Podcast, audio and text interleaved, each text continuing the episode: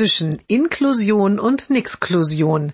Jeden Montag eine neue Geschichte im Blog von Kirsten mal zwei. Heute der Junge fährt mit dem Linienbus zur Schule. Den Weg dorthin übt er seit einiger Zeit zusammen mit seiner Mutter. Einmal muss er über die Straße gehen. Das ist wegen der vielen Autos nicht ganz ungefährlich. Die Mutter hat lange überlegt, wo es wohl am besten ist. Vor der Kurve, direkt hinter der Kurve, noch ein Stück weiter, wo man alles besser einsehen kann.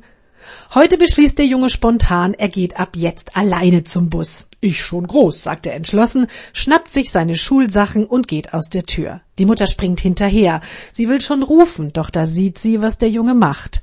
Vorsichtig nach links und rechts guckend, geht er direkt vor dem Haus auf die andere Straßenseite. Von da aus ist der Weg zum Bus zwar ein bisschen länger, aber eine Straße muss er jetzt nicht mehr überqueren. Die Mutter macht die Tür hinter sich zu, schenkt einen Kaffee ein und fragt sich, und warum bin ich nicht draufgekommen?